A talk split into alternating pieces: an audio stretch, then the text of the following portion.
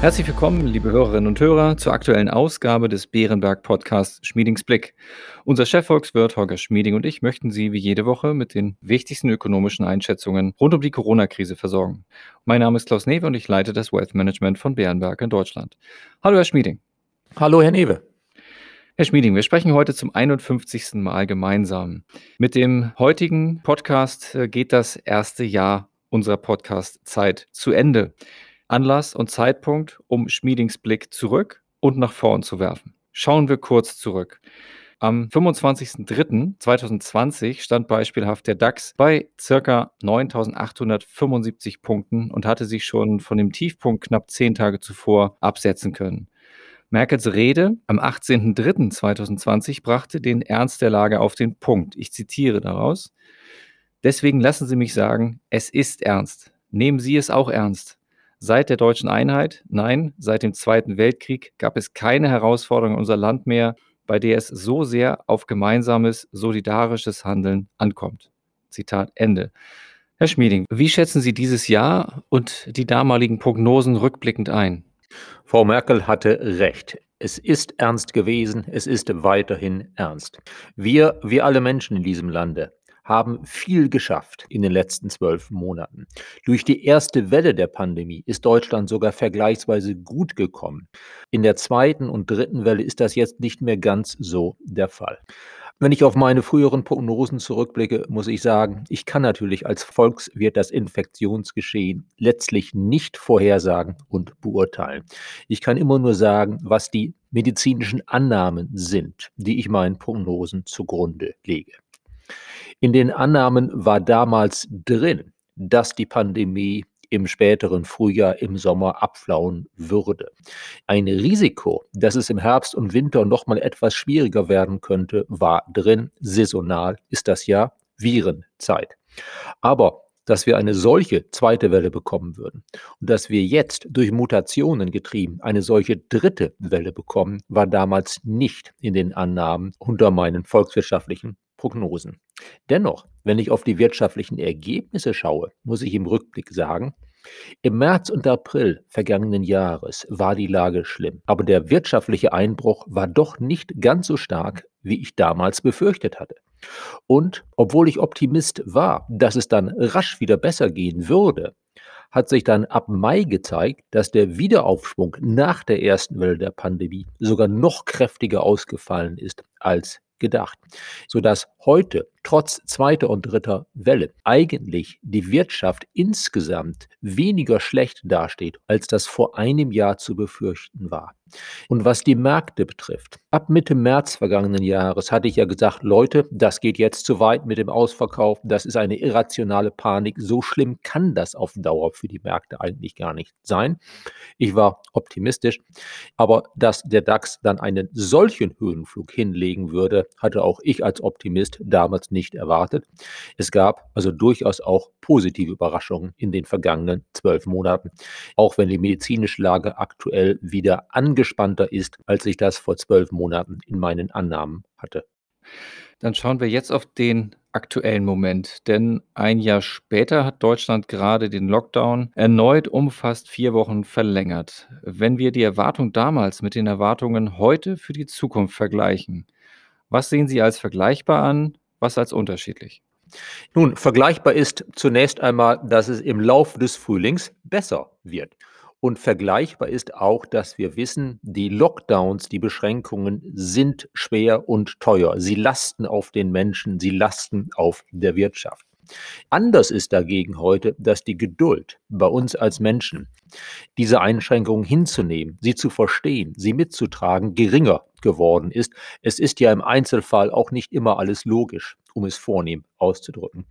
Anders ist aber auch, dass wir heute wissen, dass die wirtschaftlichen Schäden der Lockdowns konzentrierter und begrenzter sind als das vor einem Jahr zu befürchten war. Konzentrierter und begrenzter heißt, In der Industrie sehen wir praktisch keine Schäden. Es gibt Teile des Dienstleistungsgewerbes, zu denen ja auch wir gehören, als Bärenberg, Teile des Dienstleistungsgewerbes, die zum Glück mit Homeoffice ganz gut durchkommen. Es gibt aber eben leider Teile des Dienstleistungsgewerbes, wo die Schäden eben doch sehr konzentriert, sehr nachhaltig sind. Gesamtwirtschaftlich sind diese Bereiche wichtig, aber sie prägen nicht das Wirtschaftsgeschehen in solch einem Sinne, dass wir eine tiefe Rezession derzeit hätten. Wir haben derzeit wohl nur einen relativ milden Rückgang der allgemeinen Wirtschaftsleistung. Dann blicken wir mehr nach vorn. Welche Folgen erwarten Sie für die Konjunktur in den kommenden Monaten, also eher in der kurz- bis mittelfristigen Sicht? Kurzfristig haben wir natürlich jetzt mit den verlängerten Lockdowns weiterhin Flaute. Das kann in einigen Bereichen sehr weh tun. Darüber hinaus erwarte ich, sobald wir die Restriktionen wieder lockern können, hoffentlich dann ab irgendwann 18. April oder etwas später, ich erwarte, dass es dann aber kräftig wieder nach oben geht. Denn wir als Verbraucher, wir wollen ja wieder Geld ausgeben. Als Menschen, wir wollen ja wieder raus. Ich denke, dass bei vielen wenn wir das Geld dann wieder ausgeben können, das Geld auch relativ locker sitzen wird. Die Konjunktur könnte im späten Frühjahr, im Sommer richtig viel Schwung haben. Wir erwarten derzeit, dass die deutsche Wirtschaft Ende dieses Jahres bereits wieder ihr Vorkrisenniveau erreicht haben kann. Vor einem Jahr hatten wir gesagt, das dürfte bis Mitte 2022 dauern. Also alles zusammengenommen hat sich der wirtschaftliche Ausblick in den letzten zwölf Monaten eher etwas verbessert. Und wir erwarten, damit wir das erreichen, in den kommenden Monaten ab dem Lockern der Lockdowns einen kräftigen Anstieg. Eine Zusatzfrage dazu. Wie sieht es in Deutschland aus im Vergleich zur Lage und zu den Aussichten für die EU insgesamt, Großbritannien und die USA?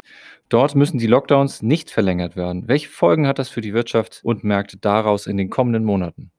Für die Wirtschaft ist der Unterschied klar. Die USA geben bereits jetzt Vollgas in ihrer Konjunktur. In Großbritannien dürfte es ab Anfang April soweit sein, dass dort in der Konjunktur Vollgas gegeben wird. Entsprechend kann in Großbritannien die Wirtschaftsleistung im zweiten Quartal, das beginnt ja im April, um bis zu 5,5 Prozent gegenüber dem Vorquartal zulegen. Bei uns in der Eurozone, in Deutschland, wo der April ja noch ziemlich mau wird, dürften es für das Gesamtquartal, zweites Quartal diesen Jahres, nur vielleicht 2,3 Prozent werden. Also verzögerter Wiederaufschwung bei uns macht sich bemerkbar. Was die Märkte betrifft, so schauen Märkte ja zum Glück voraus. Deshalb sind die Auswirkungen nicht sehr groß. Wir freuen uns halt immer noch darauf, dass es auch in Deutschland, in Kerneuropa bald wieder aufwärts gehen kann, auch wenn das jetzt ein oder zwei Monate länger dauert als ursprünglich gedacht.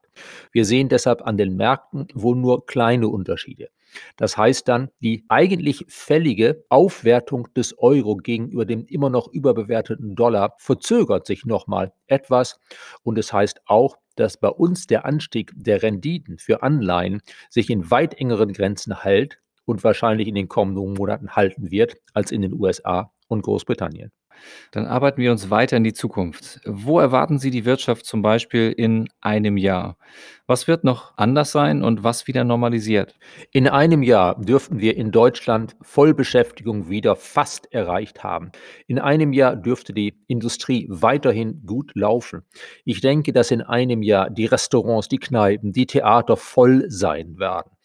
Ich denke und hoffe, dass wir Ski- und Osterurlaub machen können wie früher und der ein oder andere vielleicht sogar ein paar Tage länger oder mehr, weil wir haben ja in den letzten zwölf Monaten auf einiges verzichten müssen. Viele Menschen haben deshalb etwas mehr gespart als üblich. Ich denke, in einem Jahr wird Homeoffice weit eingeschränkt sein, aber einige von uns, darunter auch ich, werden wahrscheinlich etwas öfter im Homeoffice sein, als es früher der Fall war. Ich denke, dass anders als bei Urlaubsreisen, auch bei Dienstreisen wir uns weiter zurückhalten werden. Nicht so wie jetzt, aber doch etwas mehr, weil vieles geht ja nun doch überraschend gut digital.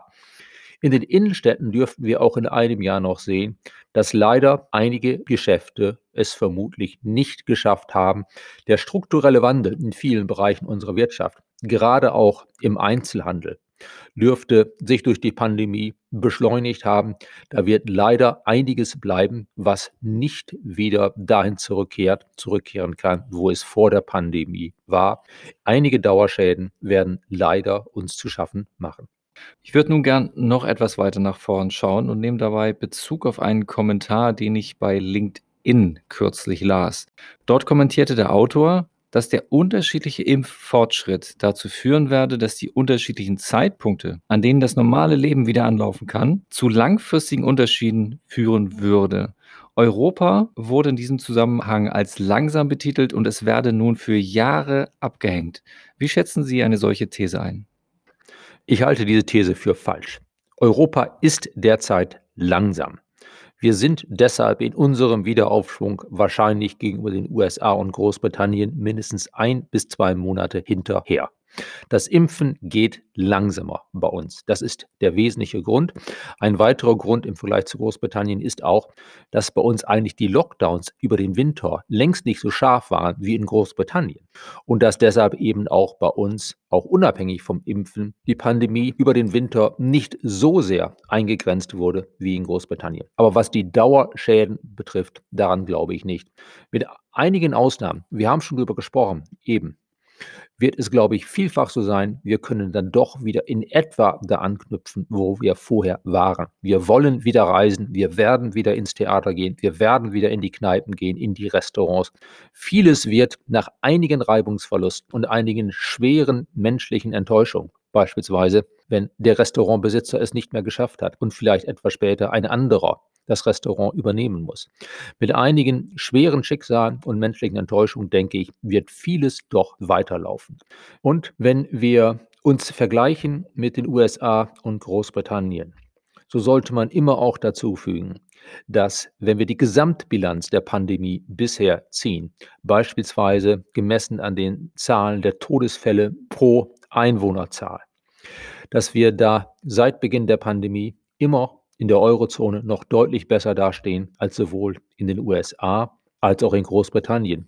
Bisher ist bei uns die Gesamtzahl der Todesfälle in der Eurozone 20 Prozent unter denen der USA, 30 Prozent unter denen in Großbritannien.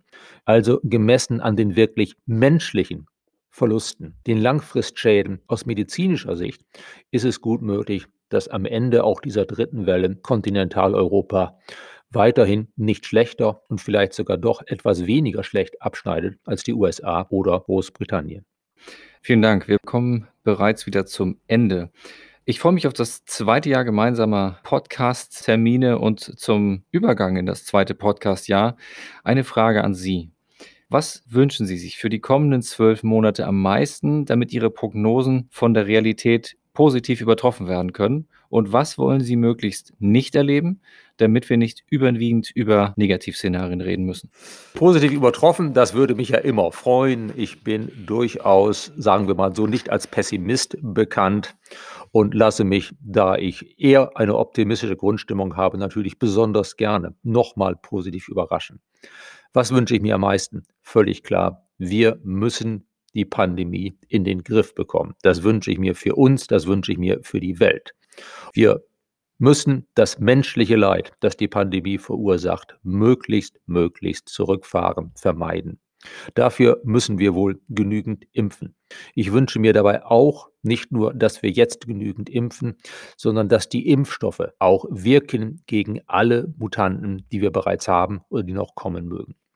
Wenn sich diese Wünsche erfüllen, wenn wir die Pandemie wirklich im Laufe der, sagen wir mal, kommenden sechs Monate richtig in den Griff bekommen, verschwinden wird sie nie, aber wenn wir sie in den Griff bekommen, dann dürfte sich eigentlich alles andere, was man sich wünschen kann, fast von selbst ergeben. Dann haben wir wieder Wachstum, dann kehren wir zur Vollbeschäftigung zurück. Dann kehren wir bei stärkerer Konjunktur auch natürlich zu höheren Renditen an den Anleihemärkten zurück. Dann können wir uns im kommenden Jahr darüber unterhalten, ja, wann denn genau die Zentralbanken um wie viel zurückrudern. Wenn ich sage, dass sich mit dem zu wünschenden Abflauen der Pandemie dann alles andere fast von selbst ergibt, gibt es natürlich eine Einschränkung dazu. Das gilt nur, wenn die Politik keine großen Fehler macht. Das heißt, in der Wirtschaftspolitik beispielsweise, die Politik sollte nicht den eigentlich angelegten Aufschwung abwürgen oder bremsen, beispielsweise durch übermäßige Regulierung oder überhöhte Steuer auf den Mittelstand. Das sind ja alles Themen, die in Deutschland in diesem Jahr, im Sommer, im Herbst, rund um die Wahlen, da diskutiert werden könnten. Aber das sind Themen wahrscheinlich für Podcasts in den kommenden Monaten. Wunderbar, da werde ich mit Fragen auf Sie zukommen. Lieber Herr Schmieding, ich danke Ihnen sehr für die Einschätzung heute und in dem jetzt auslaufenden Jahr. Mir Spaß gemacht. Vielen Dank. Sehr gerne, Herr Newe. Es hat mir auch Spaß gemacht und ich hoffe, dass wir uns weiterhin so angenehm unterhalten können wie seit zwölf Monaten. Sehr gerne. Ich habe nichts anderes vor. Insofern, liebe Hörerinnen und Hörer, vielen Dank für Ihr Interesse. Wir hoffen, es hat Ihnen wieder gefallen und falls ja, empfehlen Sie uns gern weiter. Wenn Sie Fragen oder Anregungen haben, schreiben Sie uns gern eine E-Mail an schmiedingsblick.beerenberg.de. Bleiben Sie gesund und bis kommende Woche.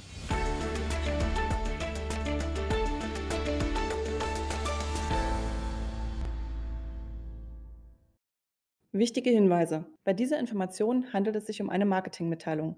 Diese soll Ihnen Gelegenheit geben, sich selbst ein Bild über eine Anlagemöglichkeit zu machen. Wir weisen ausdrücklich darauf hin, dass diese Information keine individuelle Anlageberatung, keine Anlageempfehlung und keine Anlagestrategieempfehlung darstellt. Frühere Wertentwicklungen sind kein verlässlicher Indikator für die künftige Wertentwicklung.